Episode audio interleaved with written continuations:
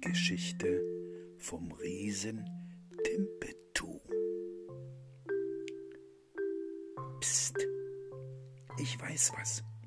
Hör mal zu. Es war einst ein Riese Timpetu.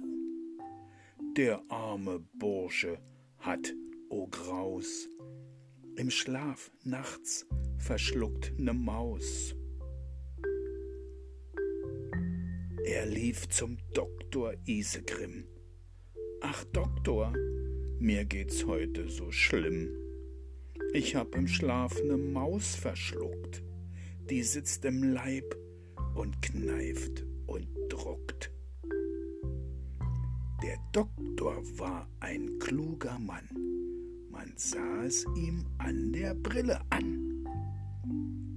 Er hat ihm in den Hals geguckt. Wie? Was? Ne Maus habt ihr verschluckt?